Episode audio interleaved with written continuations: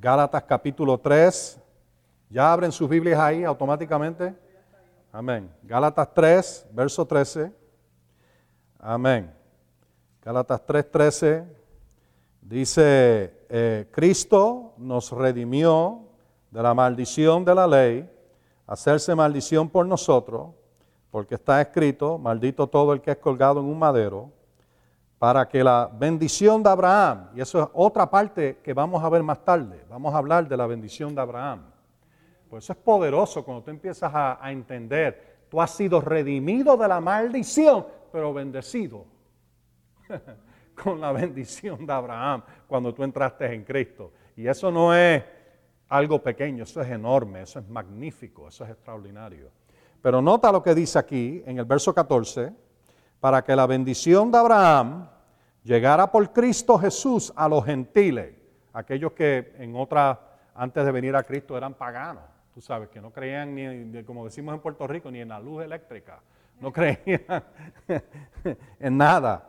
Pero él dice que, que la bendición de Abraham en Cristo Jesús ahora tiene el derecho de poder llegar a personas que nunca conocían a Dios, que nunca conocían las cosas de Dios. Ahora puede llegar a ellos, porque antes la bendición de Abraham era para solamente aquellos que estaban en Israel y los descendientes físicos de Abraham. Pero ahora esto es abierto a todo aquel que lo reciba. Gloria a Dios. Eh, eh, ese es grande, ese es grande. Amén. Pero nota lo que dice aquí, a fin de que recibiésemos o, recibamos la promesa del Espíritu por medio o a través de la fe. Porque la fe es esencial en todo esto.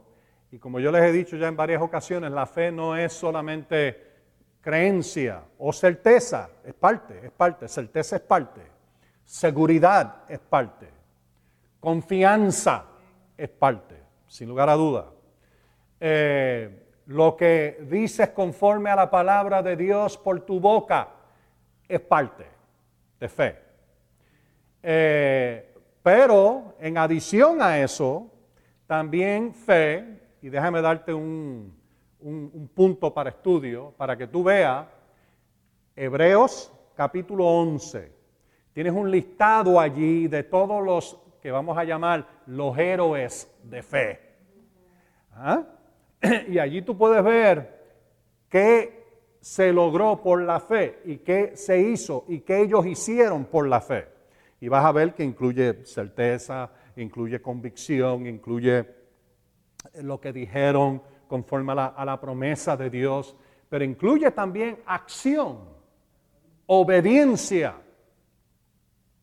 devoción y consagración.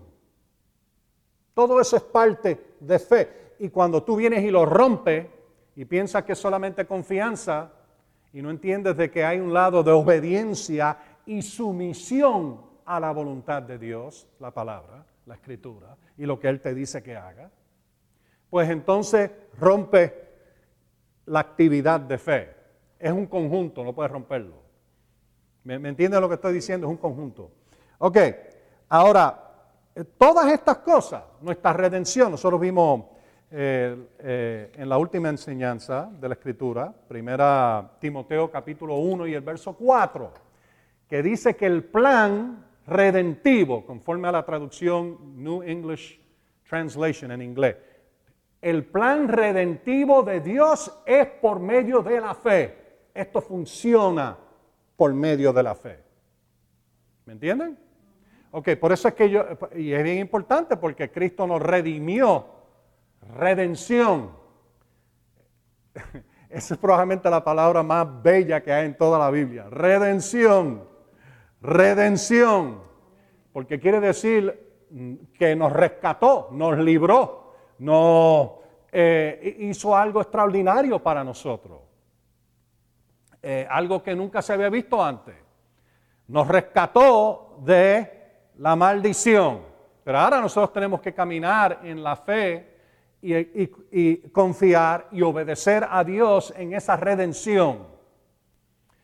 Y tenemos que eh, eh, obedecer su palabra. hay personas que piensan, y hoy tú los oyes, y es triste, pero es la verdad, tú los oyes allá afuera, de que básicamente tienen la idea, ok, Cristo me redimió, pero yo voy a vivir como me da la gana. Eso no funciona. Es todo parte de, un conjunto. Amén. Ok, ahora, con eso en mente, vamos a, e, Eso es como un repaso corto, ¿verdad? Pero, pero todavía no he terminado con el repaso corto porque tenemos que estar todos en la misma página. ¿Ok? Amén. Cristo, dice una, una traducción, eh, Cristo nos ha rescatado de la maldición dictada en la ley. Nosotros hablamos de eso eh, la semana pasada, yo no voy a entrar en eso ahora, pero Cristo, dice otra traducción en lengua actual, Cristo prefirió recibir por nosotros la maldición que cae sobre el que no obedece la ley. Y yo les hablé a ustedes de que hay leyes ceremoniales que caducaron, que se terminaron, especialmente después de la destrucción del templo. Eh, ya ni se pueden ni guardarla, aunque tú quisieras guardarla, no puedes guardarla. sabes, imposible. Es más, eh, aún los rabinos reconocen de que más de 400 leyes que Dios le dio a Israel en aquella época ya no se pueden cumplir que solamente tienen básicamente 200 leyes que pueden cumplir. ¿Mm? Y de esas tú tienes que sacar unas cuantas que fueron solamente dadas a Israel. Por ejemplo, te voy a dar un ejemplo de una de las leyes que fue solamente dada a Israel que muchos no conocen y se confunden. Por supuesto está la del sábado, ustedes saben, yo les he hablado de eso. Eso era una ley dada específicamente a Israel, no era para todo el planeta. Y había una razón, porque ellos tenían que guardar santidad delante de Dios. Lo mismo se puede decir con kashrut en, hebreo, o kosher, guardar kosher, eh, que es la separación de animales considerados limpios y aquellos considerados eh, inmundos o, impuros, ¿verdad? y, tú ves, en la, tú vas a una casa judía y vas a notar eso inmediatamente, de que guardan ciertas cosas, no mezclan la, carne con, dairy, con cosas de, leche, ni queso, ni nada de eso. Tú sabes que mantienen esa separación, pero también no comen carne de cerdo, no comen eh, ciertos animales como un pato, no se comen eso, no comen eh, ciertas cosas que especialmente si tú fuiste criado en Puerto Rico, tú dices, ¿what?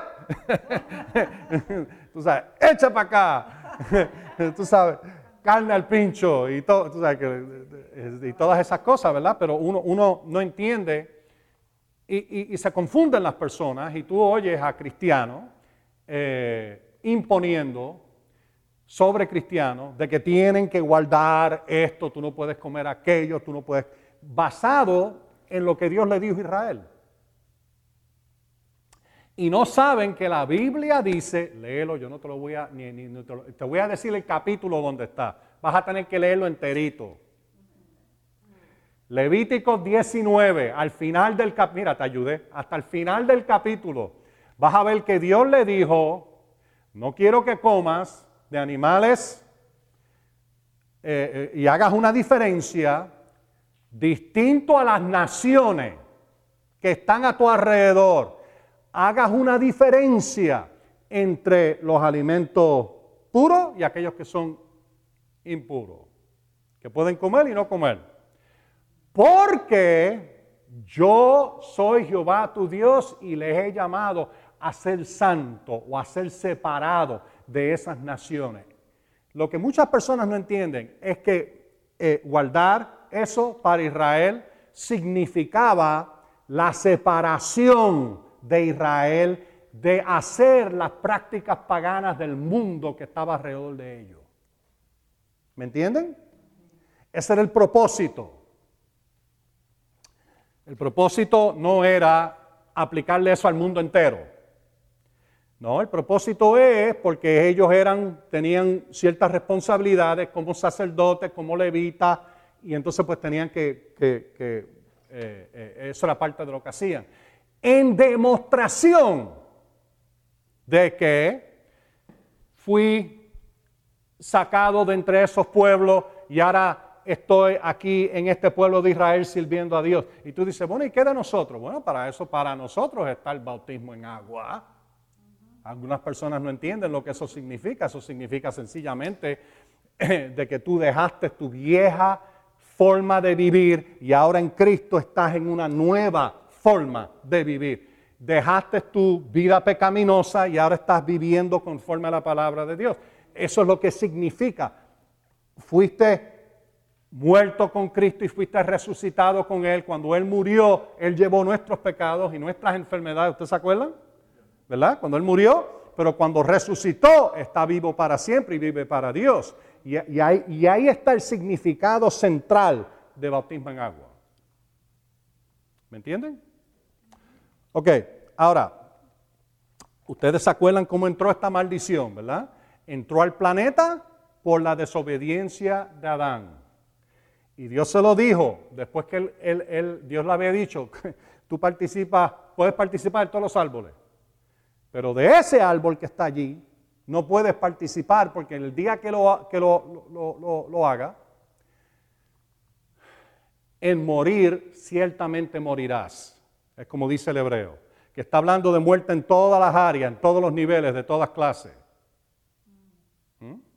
Entonces, cuando participó del árbol prohibido con su mujer, ¿verdad? Con su esposa Eva, cuando participó, Dios le dijo, ¿qué es esto que tú has hecho?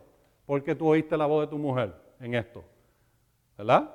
Entonces, comiste del árbol que yo te dije no comiera, y Dios le dice a él, Adán, por causa tuya, por tu culpa, la maldición ahora ha entrado a toda la tierra. Dios llamó muerte en todas áreas, clases y niveles la maldición. Y entonces se acuerdan un poquito más tarde, y yo digo un poquito más tarde, pero en realidad milenios pasaron. Desde el libro de Génesis capítulo 2 y 3, donde pasó eso con Adán y Eva, hasta Génesis capítulo 5. Es más, si lees nada más que el capítulo 5 de Génesis, varios miles de años pasaron. Porque vivían 800, 700 y 900 años. ¿Mm? Y cuando tú lo lees, milenios pasaron. Y el papá de Noé dijo, la maldición que el Señor trajo sobre la tierra. Eso no fue lo que Dios dijo. Dios le dijo a Adán, Adán, tu culpa fue que tú le diste entrada a esta maldición en la tierra. Afectó todo. Afectó los animales. Los animales ya eh, eh, se odiaban unos a los otros y se comían unos a los otros.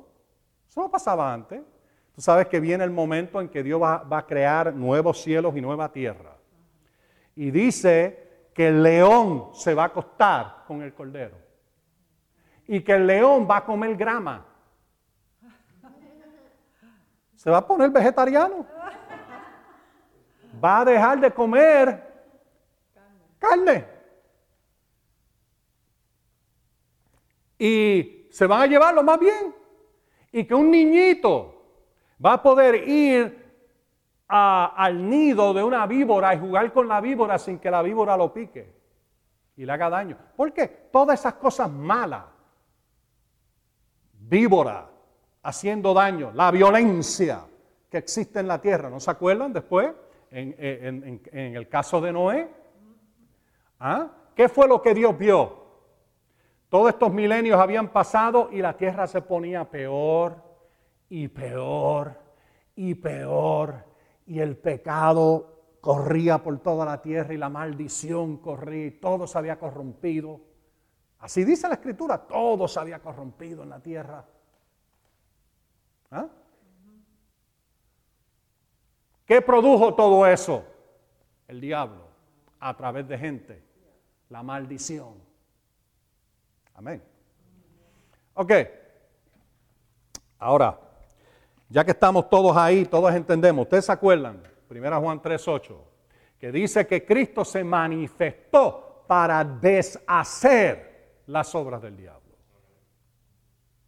Bueno, si Cristo nos redimió de la maldición, es imposible que, que podamos decir con una cara linda de que Dios es el autor de la maldición. No. Ahora, Dios dio su palabra. Y su palabra, cuando era violada, abría la puerta para la maldición. La desobediencia a Dios produjo la maldición. ¿Me entienden lo que estoy diciendo?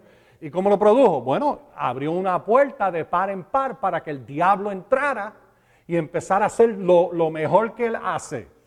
Jesús dijo en Juan capítulo 10, verso 10, el ladrón no viene sino para matar, hurtar y destruir. El ladrón no puede ser Dios. Dios no es un ladrón. Es el diablo. Es el que viene para matar, hurtar y destruir. Él no puede hacer más nada. Es más, Jesús dijo en Juan capítulo 8, verso 44. Oye lo que él dijo.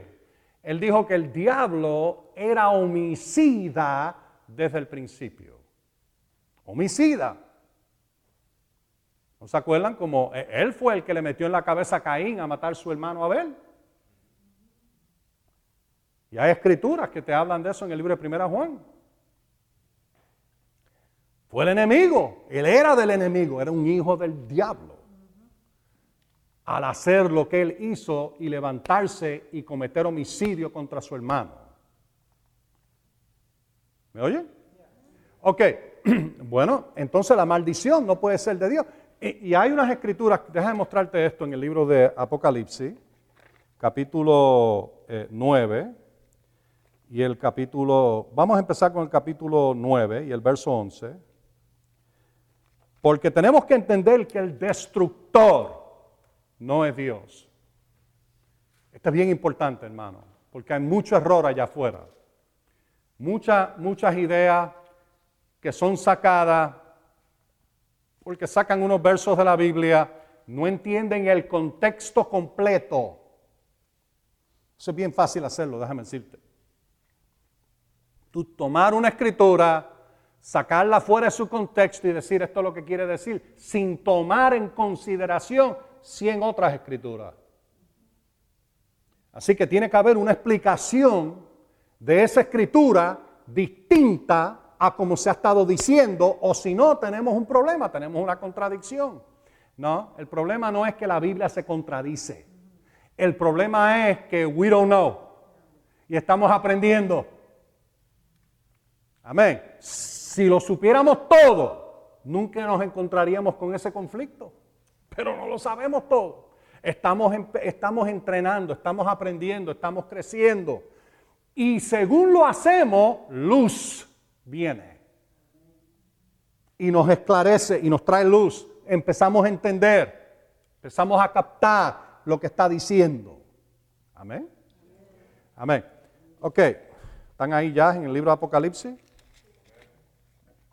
Apocalipsis capítulo 9. Ahora, ¿por qué yo tomo el tiempo de buscarlo en la Biblia? De esa forma, nadie puede decir, Dan Rodríguez se lo inventó. Por eso es que yo insisto en que lo más posible tú leas tu Biblia. Todos los días. Saca tu Biblia, lee tu Biblia. Por las mañanas. El salmista decía, yo te busco temprano por las mañanas. Amén. Todos los días. Saca tu Biblia. Ora. Daily. Amén.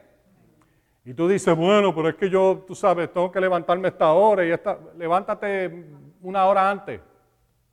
Pon tu carne y tu cuerpo bajo dominio y haz lo necesario.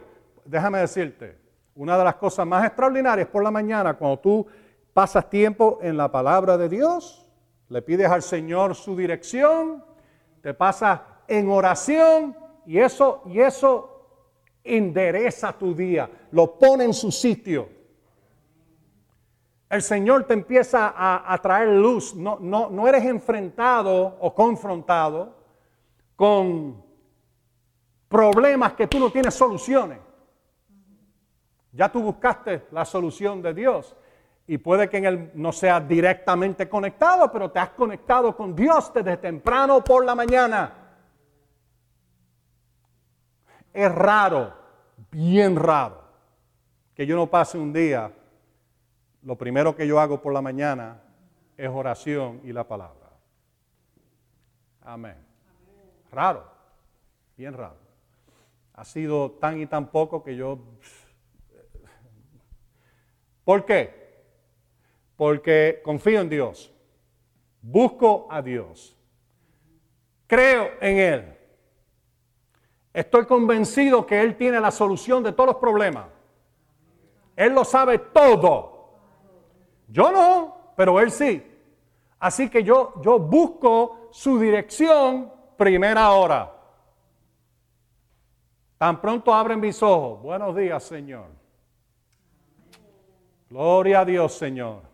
Aleluya. Amén. Lee su, lee su palabra.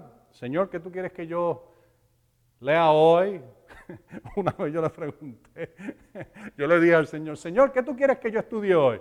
Y él me dijo, la Biblia. y yo me eché a reír. Eh, ok, ok.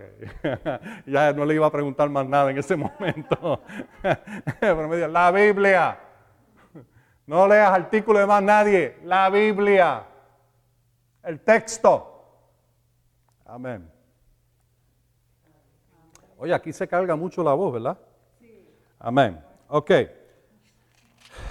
Pero nota como aquí en el texto bíblico, eh, Apocalipsis 9 y el verso 11, hablando, si lees aquí vas a ver de que eh, le, fue dado a, a, este ángel, en el verso 1, la llave del pozo del abismo. El pozo del abismo es el infierno. Y en el verso 11 dice, tiene, eh, y esto está hablando de todos estos, estos espíritus inmundos que salieron del abismo. Y dice, oye, tienen sobre sí un rey, el ángel del abismo, cuyo nombre en hebreo es Abadón y en el griego tiene por nombre Apolión. Ahora, esas dos palabras, no sé si tu Biblia tiene eh, una nota abajo, que te dice que ambas palabras, tanto en el hebreo como en el griego, quiere decir destructor y exterminador. Ese es el diablo. Destructor, ese es su nombre. El adversario, que es lo que quiere decir la palabra Satanás, es un destructor y es un exterminador. Esa es su naturaleza. Eso es lo que él hace. Él, a mí siempre me, da risa y tristeza algunas veces cuando oyes a personas que dicen de que eso de sanidad es del diablo. ¿Really? Entonces, milagros son del diablo, sanidad, y la enfermedad es de Dios. Así que el diablo y Dios cambiaron de lugar. Eh, eh, y así está la tradición allá afuera. Mucha gente está creyendo eso. Dios es el que te enferma y algunos dicen que el diablo es el que te sana. Ya. Tú sabes, ven todos estos milagros y sanidades y, eh, que Dios está haciendo en la tierra y dicen ese es el diablo. Lo mismo que dijeron en cuanto a Jesús. Él hacía milagros y sanidades. ¿ah? Dios lo usaba grandemente y poderosamente en la tierra para hacer sanidades y milagros. Y ellos decían, ah, eso es el diablo, Belzebul. El Señor de las moscas está haciendo eso. El diablo. ¿Eh? No es nada distinto a lo que está pasando hoy. Lo veían a él abrir los ojos de un ciego, eso fue el diablo.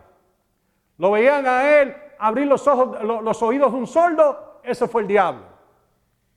Lo, vieron a él cuando levantó a un paralítico y porque era sábado, lo levantó y dijeron, vamos a ver qué hacemos para matarlo.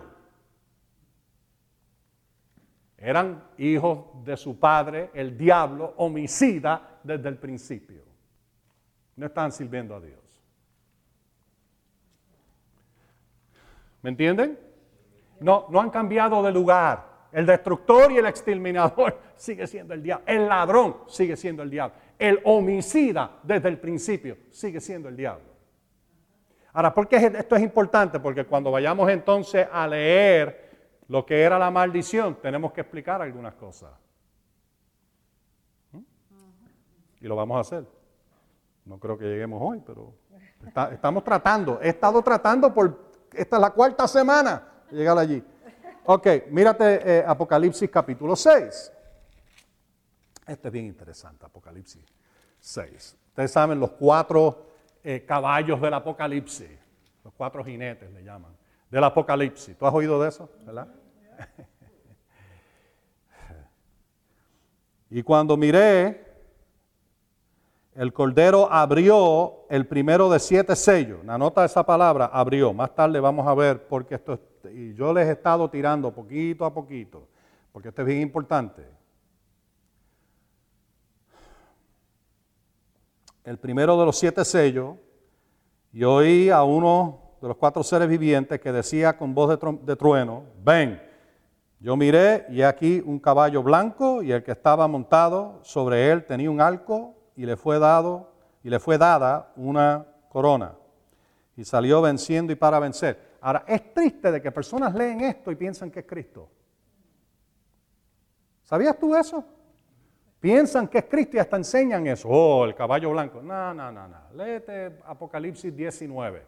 El del caballo blanco tiene una ropa blanca, Cristo, que teñida en sangre. Y no solamente eso, tiene un vestido bien específico y, y de su boca sale una espada. Nota que esto era un falsante. Tenía estaba montado un caballo blanco, pero lo que tenía era un arco, no tenía ni flecha. ¿Notaron eso? Tenía un arco, cero flecha. Y le tuvieron que dar una corona. Cuando tú lees acerca de Jesús, dice que él tiene un montón. tiene un montón de corona. Y nada.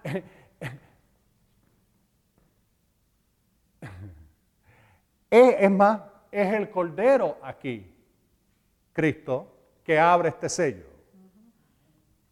Ya tú puedes leer en el capítulo, eh, eh, creo que es el 5, déjame ver.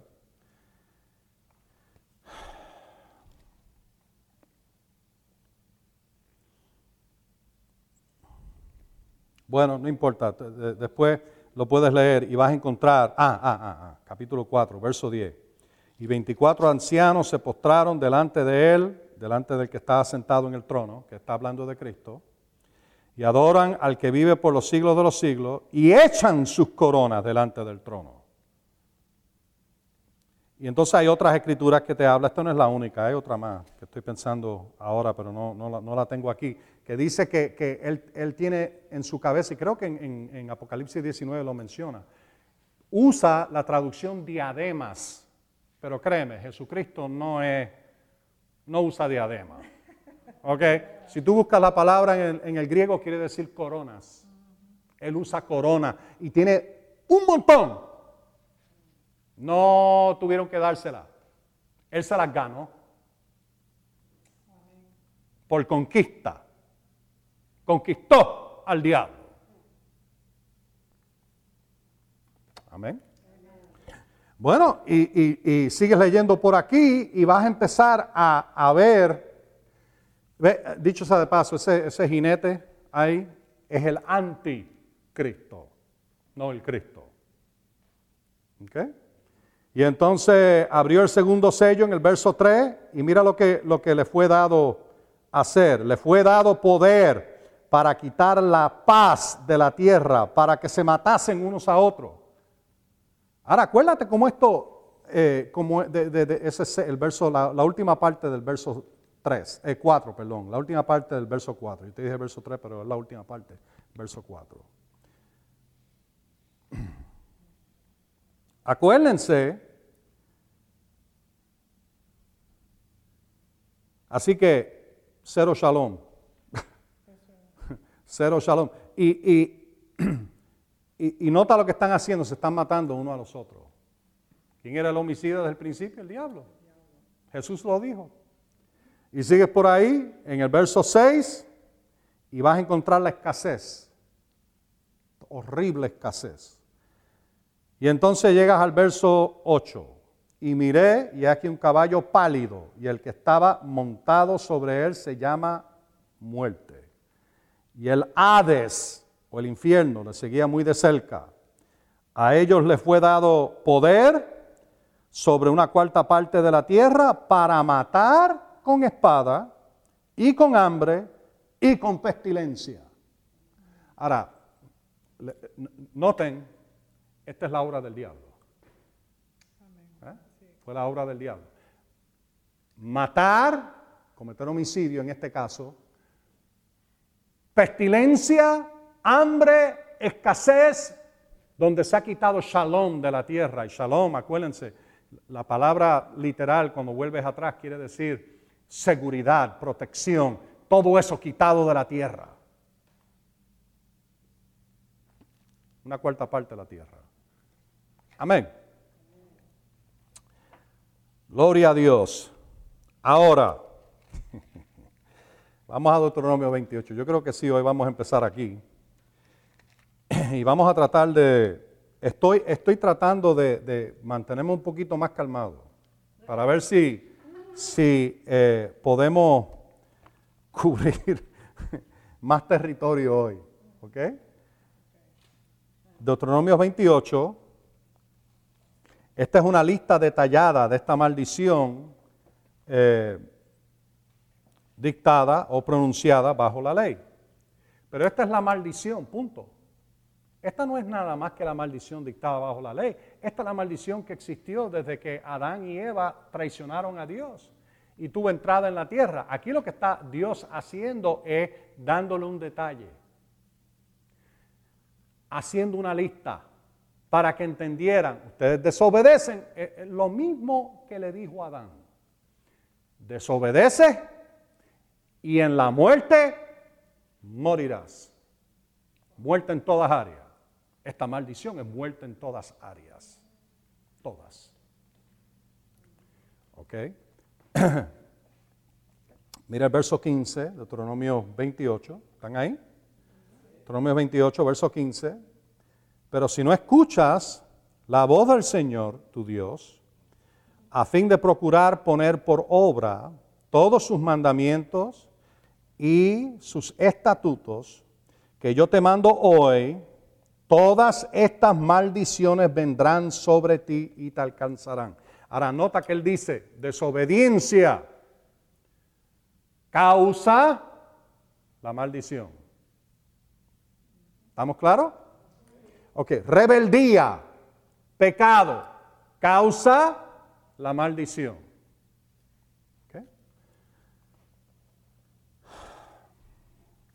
Y entonces empieza, maldito serás en la ciudad, maldito en el campo, maldito, oh, maldito en todos lados. Maldito entrando y saliendo, maldito cuando haces esto y cuando haces una maldición horrible. Díganos todos conmigo, Cristo, nos redimió de la maldición. Él nos redimió de esta maldición. Quiere decir que tú y yo no debemos de ninguna manera tolerar, ni permitir, ni aceptar la maldición. Debemos resistirla, rechazarla, enviarla de nuevo en dirección del que, del que lo, está trayendo a él? El diablo. Al infierno. Amén. No aceptarlo, no tolerarlo. Cristo me redimió. Ahora, yo le dije esto antes. ¿Qué tú vas a hacer si, eh, pero necesitamos repetirlo aquí. Y vamos a ver esto posiblemente un poquito más adelante. Eh, hoy hoy vamos a comer un poquito vegetales. ¿Ok? No solamente va a ser praise and glory, hallelujah and amen. Aunque si me escucha, vas, a, aprender unas verdades bien importantes. ¿Ok? Unas verdades bien, bien importantes. Y así que aquí vemos en el verso 15, y lo aclara inmediatamente, de que la maldición es el resultado de no hacer la palabra de Dios y de violar su, su palabra, no oírlo. Eso trae la maldición. Lo mismo que le dijo a Adán. Tú desobedeces mi mandato y vas a morir. Y después te dijo, ahora por causa de que tú desobedeciste lo que yo te dije, ahora esta maldición ha entrado en toda la tierra. Y no solamente lo afectó a él, por eso es que en el libro Romanos dice de que la muerte pasó a todos los hombres por causa del pecado de Adán. Todo fue afectado. ¿Por qué? Porque Adán tenía autoridad sobre todo el planeta cuando Dios lo creó. Dios se lo puso en las manos. Y ahora él, en cambio, por su desobediencia, se lo pone en las manos al diablo. Y ahora hay un espíritu forastero que nunca fue la voluntad de Dios que tuviera entrada en este planeta, gobernando sobre la vida de seres humanos. Por eso es que 2 Corintios 4:4, que es una escritura de que, de que la tradición odia, pero es una verdad. 2 Corintios 4:4 habla del Dios de este mundo, que no es Dios, está hablando del diablo. El mundo, y entonces vas al libro de Efesios capítulo 2 y, encuentras que habla de los hijos de desobediencia, que están bajo la influencia de estos espíritus malignos que gobiernan sobre el planeta, a los seres humanos sin Dios. Por eso es que yo le digo a ustedes, y se los he dicho en el pasado, y lo vuelvo a decir, y es esto. No hay tal cosa como estar en la verja espiritualmente. O tú estás con Dios o estás con el enemigo. No hay tal cosa. Estás con uno o el otro. Están los hijos de Dios y los hijos del diablo. Está la luz, tiniebla. Está la vida, muerte. Está la bendición, la maldición. Blanco y negro con Dios. ¿eh? No, hay no, no hay gris. Oh, that's a gray area. Eso es una mentira absoluta. Gray area, uh-uh. área gris escondida. La palabra dice, Dios es luz y en Él no existen las tinieblas. Te lo dice 1 Juan capítulo 1. Él es luz, no hay tinieblas en Él. No hay. Tú no te puedes acercar a Él con tinieblas. Hubo un tiempo que el diablo se podía acercar a Él. ¿Nunca te has preguntado por qué en el libro de, de Job? ¿Cómo es que el diablo viene ante la presencia de la luz máxima de todo el universo? el diablo siendo the embodiment, ¿alguien me puede decir? El, siendo el, el, vaso de las tinieblas, siendo el, el, el portador más grande de todo el universo de las tinieblas. ¿Cómo él se pudo acercar a Dios y no ser quemado instantáneamente ante su, presencia? ¿Nunca te has preguntado eso? Te voy a decir por qué porque tenía derecho de entrar ante Dios, porque ese era el derecho de Adán y Eva. ¿No te acuerdas en el libro de Génesis capítulo 2? Ellos caminaban con Dios. ¿Ah? ¿No se acuerdan que la palabra dice eso? En el en cool of the day, en en el refrigerio del día, caminaban con Dios. Cuando cometieron traición, la traición de Adán, no solamente afectó la tierra, afectó todo en el cielo. Y eso es lo que muchos no entienden. Por eso es que cuando Jesús resucitó de los muertos, Él tuvo que ir, dice el libro de Hebreo, y con su sangre santificar los utensilios en el cielo, porque todo había sido afectado. Y el diablo tenía derecho a entrar a la presencia de Dios por causa del pecado de Adán. Tú no sabes que eso apestaba ante Dios a este ser horrible, a este asesino, matón, maldito. entrar en su presencia, pero él no podía sacarlo de allí. Hasta que Jesús resucitó de los muertos, que le dio una patada. ¡uh! Jesús le dio una, una, paliza, le dio, le dio una victoria completa y total.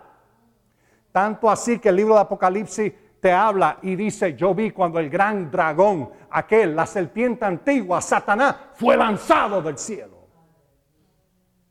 Oh, uh, gloria a Dios, aleluya. Fue lanzado de allí. Ya él no tiene acceso como tenía antes. Tenía acceso. Y por eso es que en el libro de Job tú ves que él viene y lo ves con toda su arrogancia. Eh, el, eh, Señor le dice, ¿dónde tú has estado? Y el diablo dice, ¡Ah! corriendo para arriba y para abajo en la tierra. Esa es traducción Dan Rodríguez. Pero es bastante realista, ¿verdad? Está, ¿Ah? ¿Ah? Pero, eh, pero, lo oye, oye la arrogancia y el, odio en su voz cuando lo lee. Amén. Pero ya no tiene acceso como tenía antes. Ha sido lanzado para abajo. Ahora cuando tú oyes en el Nuevo Testamento que habla de los espíritus que moran en, alrededor en los cielos, no está hablando de los cielos donde está Dios, está hablando de estos lugares celestiales, físicos, atmosféricos alrededor de este planeta. ¿Tú sabes por qué no hay muchos demonios allá en Marte? No hay gente allá. Ellos buscan gente en la tierra para operar. Sin derecho no pueden hacer nada. Necesitan derecho humano, necesitan palabras humanas y necesitan acciones humanas para poder hacer su horribles cosas en la, en la tierra. El diablo no viene y, mata a alguien. No, él busca a uno que está predispuesto a oír sus mentiras acerca del homicidio para entonces esa persona salir y matar a la persona y ellos hacerlo a través de ellos. Esa es la forma que funciona. Por eso es que tenemos que resistirlo, echarlo fuera. ¿Cómo, cómo eso trabaja? Sométete primeramente a Dios Sométete a su palabra, sométete a su voluntad, a su escritura, a su dirección. Óyeme, tú no puedes resistir al diablo por tu cuenta, olvídate de eso. Tú primero te sometes a Dios, buscas su dirección y su, y, su eh, eh, fortaleza, te pones la armadura ¿Ah? Y, y no es la armadura de Dan Rodríguez, no es la armadura de Lani, ah, la armadura de Dios. Wow. ¿Tú crees que aquí en la tierra tienen armadura? Ni Iron Man. Eso no es nada. Nada comparado con la armadura de Dios.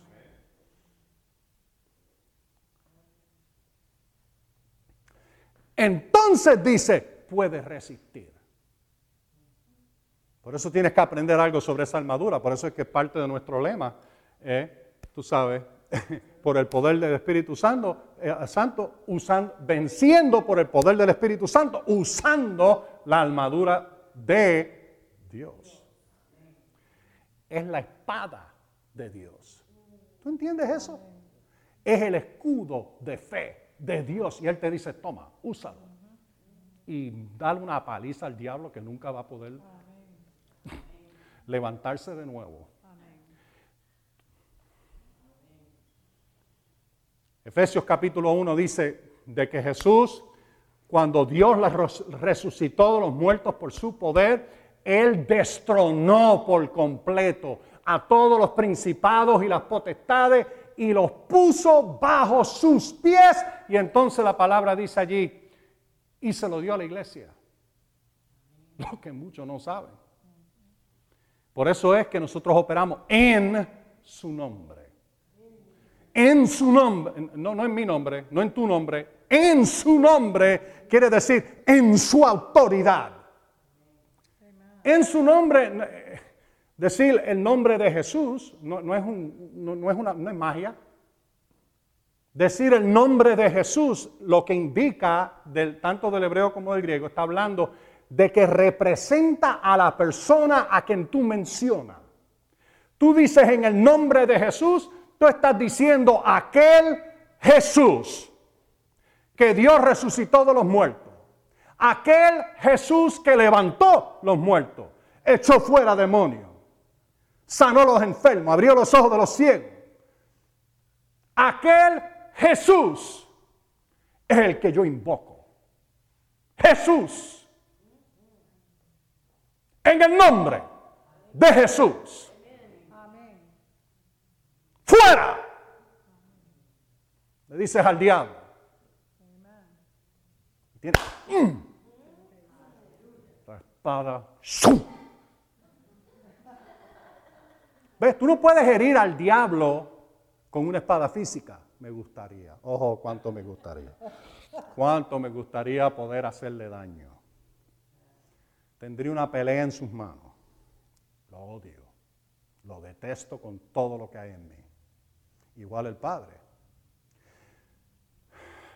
ahora, yo sé que hay otros que han, que han, estado orando esto, pero yo, yo personalmente lo he orado. Yo le he dicho, Señor, dame el privilegio de estar ahí pegadito al lago de fuego, no, no, no adentro, sino tú sabes, pegado, suficientemente cerca de cuando tú estés listo para lanzarlo, de que yo pueda meterle una patada detrás de ti. Que caiga en el centro.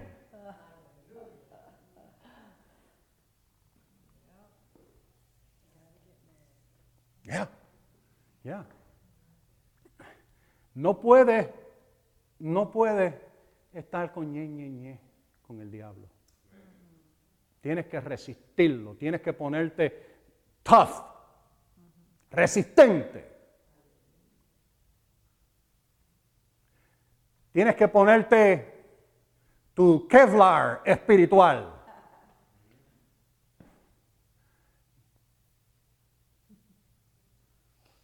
Amén. Amén.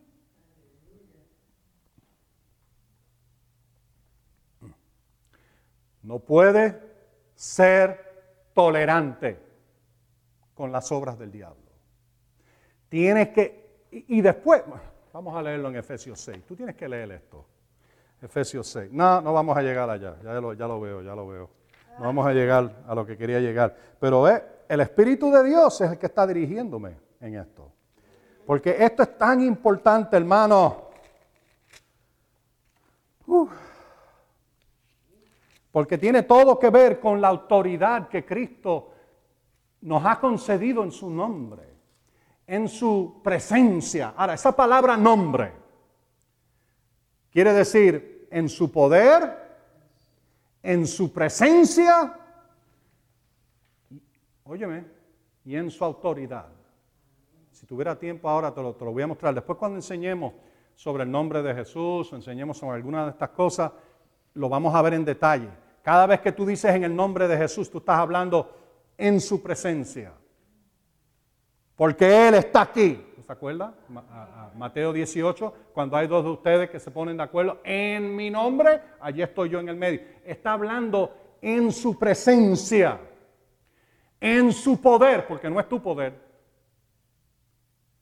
en su autoridad, porque no es tu autoridad, es la que Él tiene, Él venció y ahora tú tienes el privilegio de usar su nombre e invocar la autoridad que Él nos ha puesto en mano. ¿Me entiendes la diferencia? No es que tú internamente tienes toda esta autoridad. Mm, mm, mm, él tiene la autoridad y en su nombre tú entras en esa autoridad. ¿Ven la diferencia? No es que inherente en ti esté este gran poder. Eso no es verdad. El poder está en Él. Y porque yo invoco en su nombre, es su poder que entra en acción. No mi poder. Mi poder no vale dos chavos comparado con el de Él. Nada. Nada. Yo no reclamo poder. Cero. Yo no reclamo poder hacer nada. Oh, yo sé, nosotros pensamos, oh, bueno, yo puedo hacer esto y trabajo en aquello y hago aquello. En cuanto a cosas espirituales, eso es un cero a la izquierda. Cero. ¿Mm? Nada. Porque tú puedes hacer todas esas cosas físicas y no tiene nada que ver con el poder de la autoridad de Cristo. Estoy hablando para echar fuera un demonio, para sanar a un enfermo, para ministrarle a otro. Cuando nosotros hablamos a otras personas, no estamos en mi poder o en mi autoridad. Oh, Dios mío. No, es en su poder y en su autoridad. Ok, ahora, Efesios 6, verso 10. Por lo demás, ¿Están ahí? Efesios 6, 10. Fortalezcanse. ¿Cómo? En el Señor.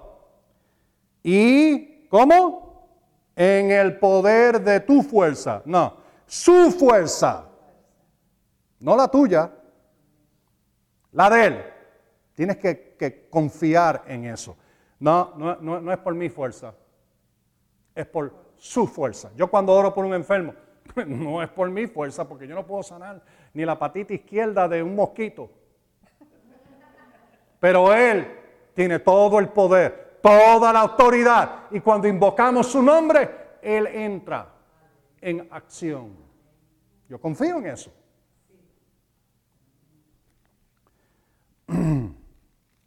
Entonces, ahora tú tienes una responsabilidad aquí. Es importante que tú veas esto.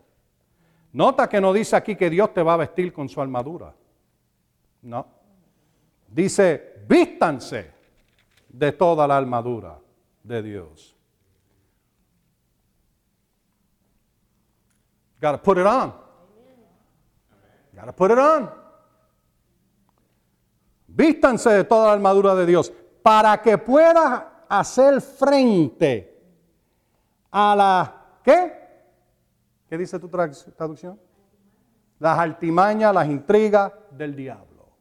No, de Dios, del diablo. Esta es la armadura de Dios. Vístete de esta armadura. Armadura de Dios para que puedas resistir. Para que puedas hacer frente. Porque nuestra lucha no es contra sangre ni carne, sino contra principados, contra autoridades, contra los gobernantes de estas tinieblas, contra espíritus de maldad en los lugares celestiales. Veas ahí donde dice lugares celestiales, no está hablando del cielo donde está Dios. Está hablando de los cielos visibles físicamente alrededor de este planeta. Ok. Por esta causa, noten esto, tomen toda la armadura de Dios. Digan todos, tomen toda la armadura. ¿Por qué? Para que puedas resistir en el día malo. Tú no puedes resistir por tu fuerza. Es imposible. Estamos hablando, tú no puedes ni resistir al diablo por tu fuerza. Por tu fuerza de... Puede que por tu fuerza de voluntad puedas tener cierto éxito en ciertas cosas por un tiempo, pero en algún momento va a explotar en algo, porque no tienes poder ni la presencia de Dios. Ok.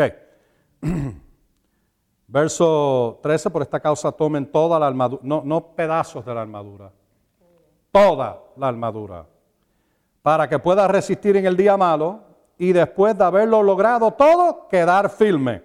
Una traducción dice, después de haber resistido todo, que pueda resistir más. Todo el tiempo, en resistencia. Resistencia quiere decir que no lo tolera, que lo rechaza al diablo. No la gente, diablo. algunas veces hay que rechazar cierta gente, porque están pegados al diablo y no quieren soltarlo. Amén, eso es verdad. No quieren soltarlo y tú quieres ayudarles, pero ellos no quieren ayuda. Y ellos te están rechazando. Bueno, bueno, tú tienes que entonces go your way. Sigue caminando porque si ellos no reciben, tú no puedes ayudarlo, aunque quisiera.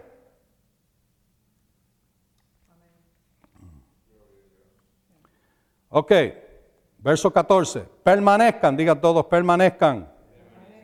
Pues firme, ceñidos con el cinturón de la verdad, vestidos con la coraza de justicia, calzados sus pies con la preparación de la, eh, para proclamar el evangelio de Shalom, y sobre todo, álmense con el escudo de la fe, con el que podrán apagar todos los dardos de fuego del maligno. Todos, todos, todos, no algunos, todos los dardos de fuego del maligno.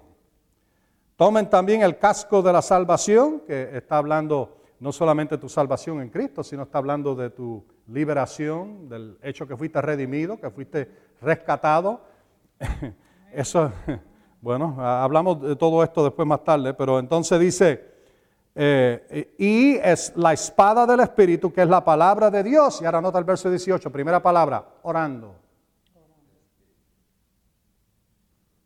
Esta armadura se toma y se le echa mano en la oración.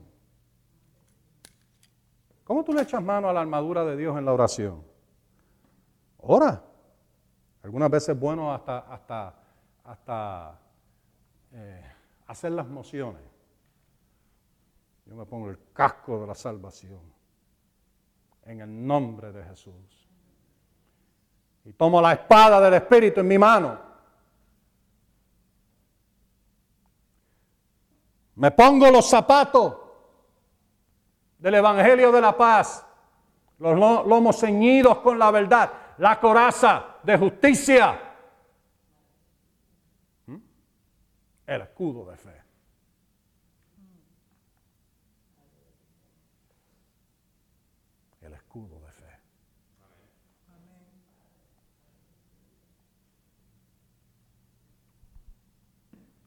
orando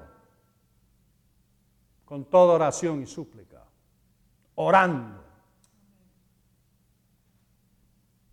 Tú puedes orar y recibir esto en oración para tú hacer tu trabajo en el Espíritu. Y cuando sales y te enfrentas con el enemigo, sorry, I didn't spit on you, did I? Okay. Y te enfrentas con el enemigo,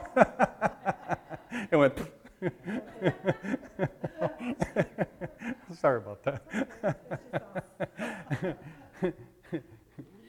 Puedes tener victoria completa y total. Mira, ¿tú, ¿tú, entiendes lo que estamos haciendo en estos servicios? ¿Tú entiendes? Te estamos armando espiritualmente. Armando. Te está siendo armado. Vas a salir de aquí como Rambo armado hasta los dientes. ¿Mm? Armado en el Espíritu. Ese es el propósito de estos servicios. Es armarnos, salir y hacer la obra de Dios.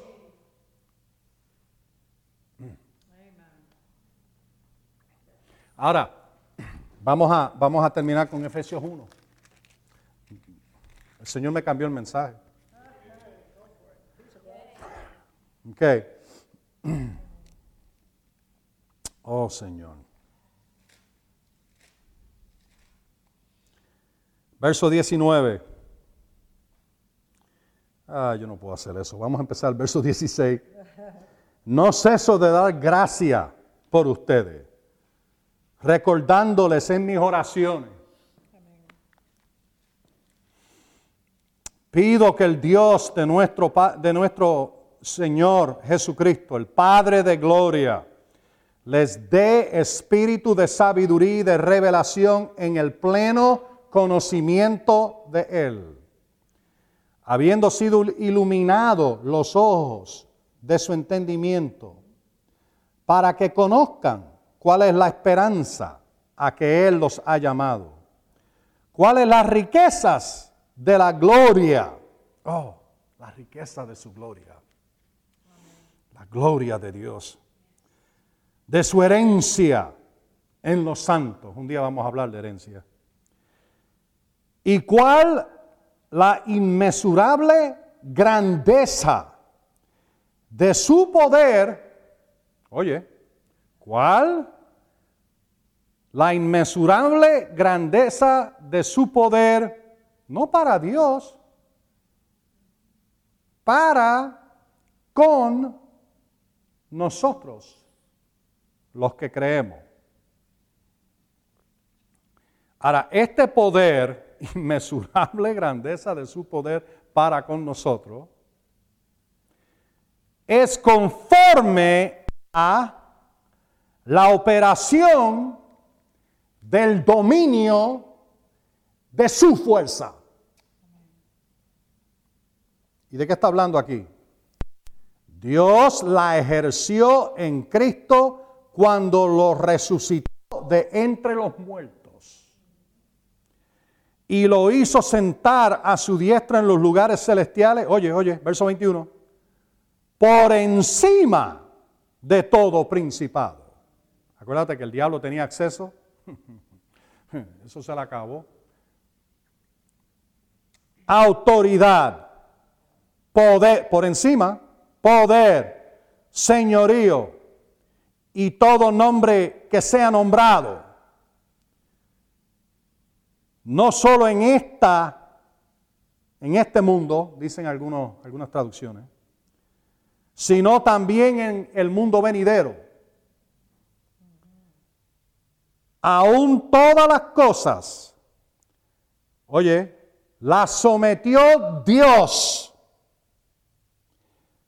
bajo sus pies.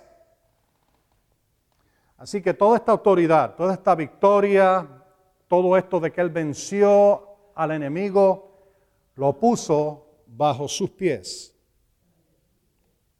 Eso es una forma de decir, Él ganó. Completamente y total.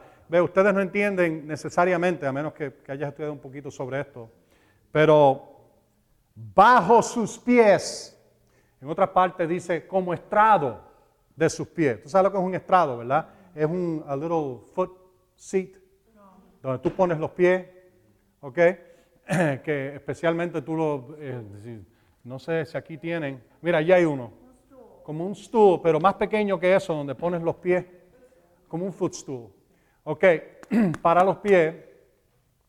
Y dice que él puso a todo esto como estrado bajo sus pies, pero hay algo más que quiere decir esto.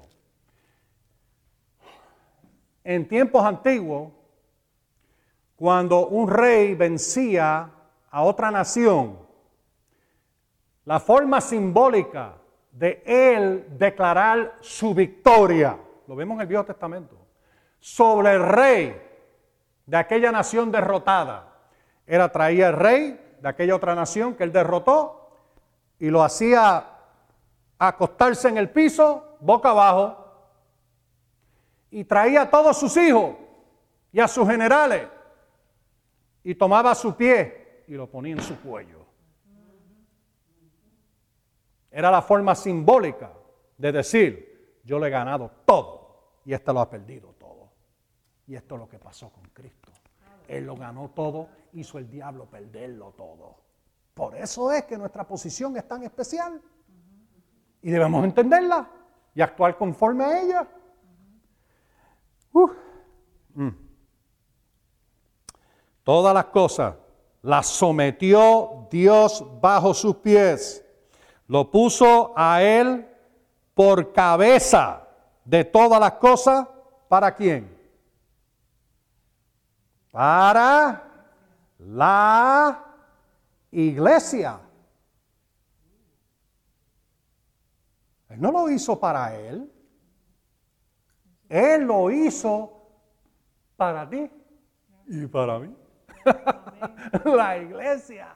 Para nosotros, todos los creyentes, si supieran esto, estarían ganando el mundo ahora mismo.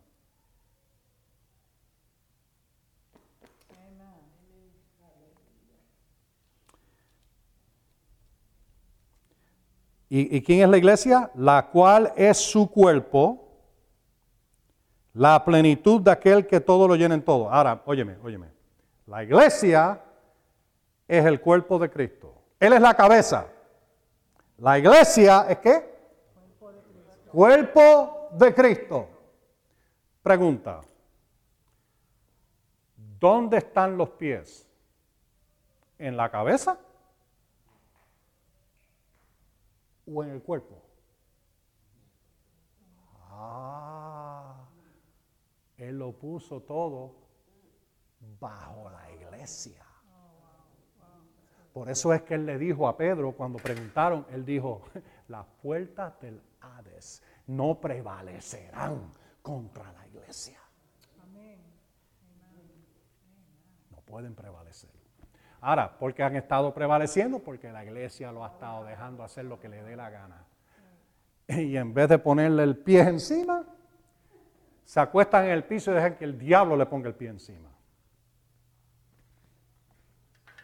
Y el diablo lo que está haciendo es robando a muchos cristianos y a las iglesias, porque no conocen estas realidades, le está robando de lo que Dios hizo por ellos a través de Cristo. Ahora tú te imaginas, cuando nosotros empezamos a enseñar esto en Puerto Rico, hace años atrás, nadie nunca había oído nada como esto.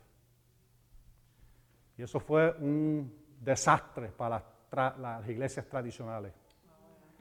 Un desastre. ¡Oh! Y se turbaron y no entendían porque mientras más predicábamos, más gente venía. Mientras más ellos hablaban en contra de la iglesia, más gente venía.